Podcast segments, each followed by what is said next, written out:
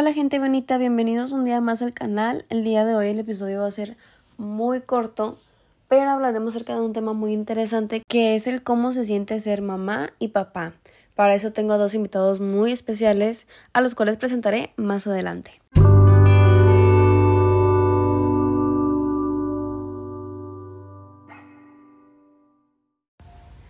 Pues mi primer invitado es León López, mi papá, y mi segunda invitada es mi mamá, Claudia Podaca.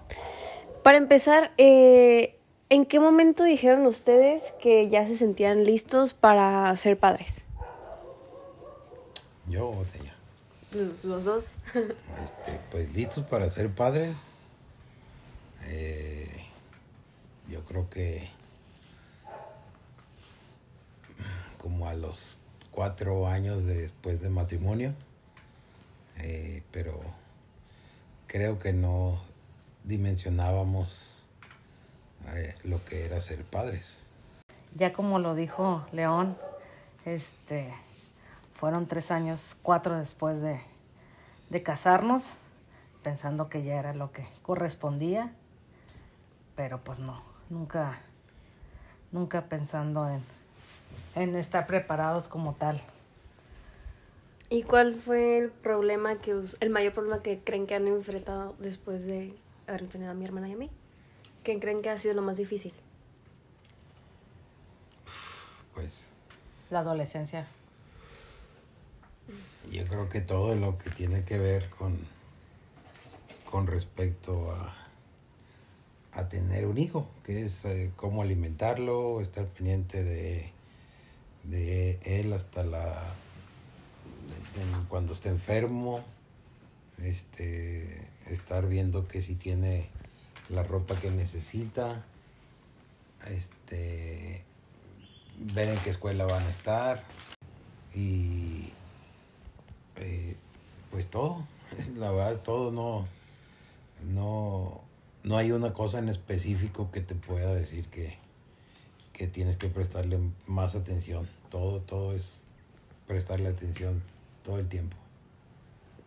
Bueno, y dijiste que la etapa de la adolescencia, ¿por qué si antes pues nos tenías que cuidar básicamente todo, tenías que limpiarnos, tenías que hacer esto, tenías que soportar berrinches, travesuras, ¿aún así crees que es más difícil la adolescencia?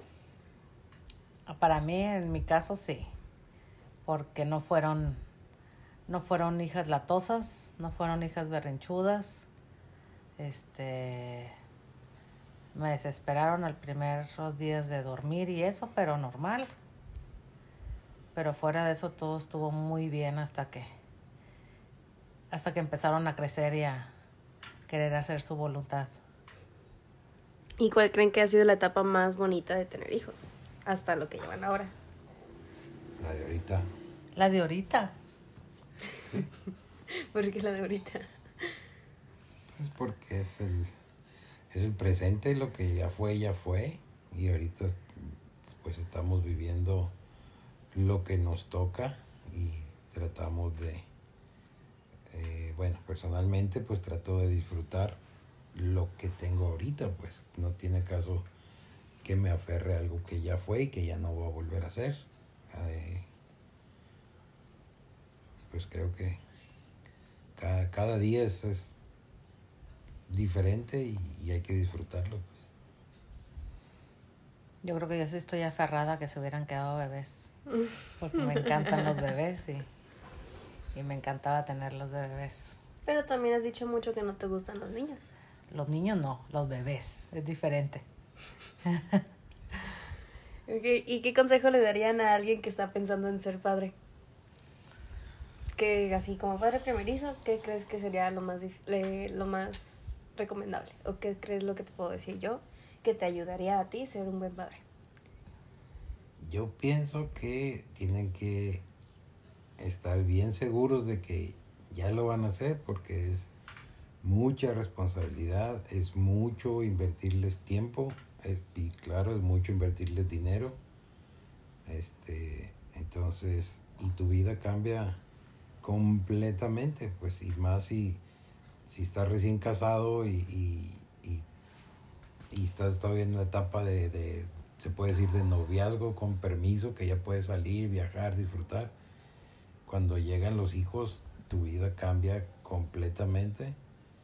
Este, entonces sí tienes que estar preparado, creo yo, psicológicamente para el momento. Pues relativamente lo mismo que que si están seguros de que ya se, acabaron las ganas de seguir durmiendo, de seguir viajando, de seguir este siendo para ellos solos, porque ya que tienes un bebé, ya tu vida es de ellos. Por lo menos unos 5 o 10 años.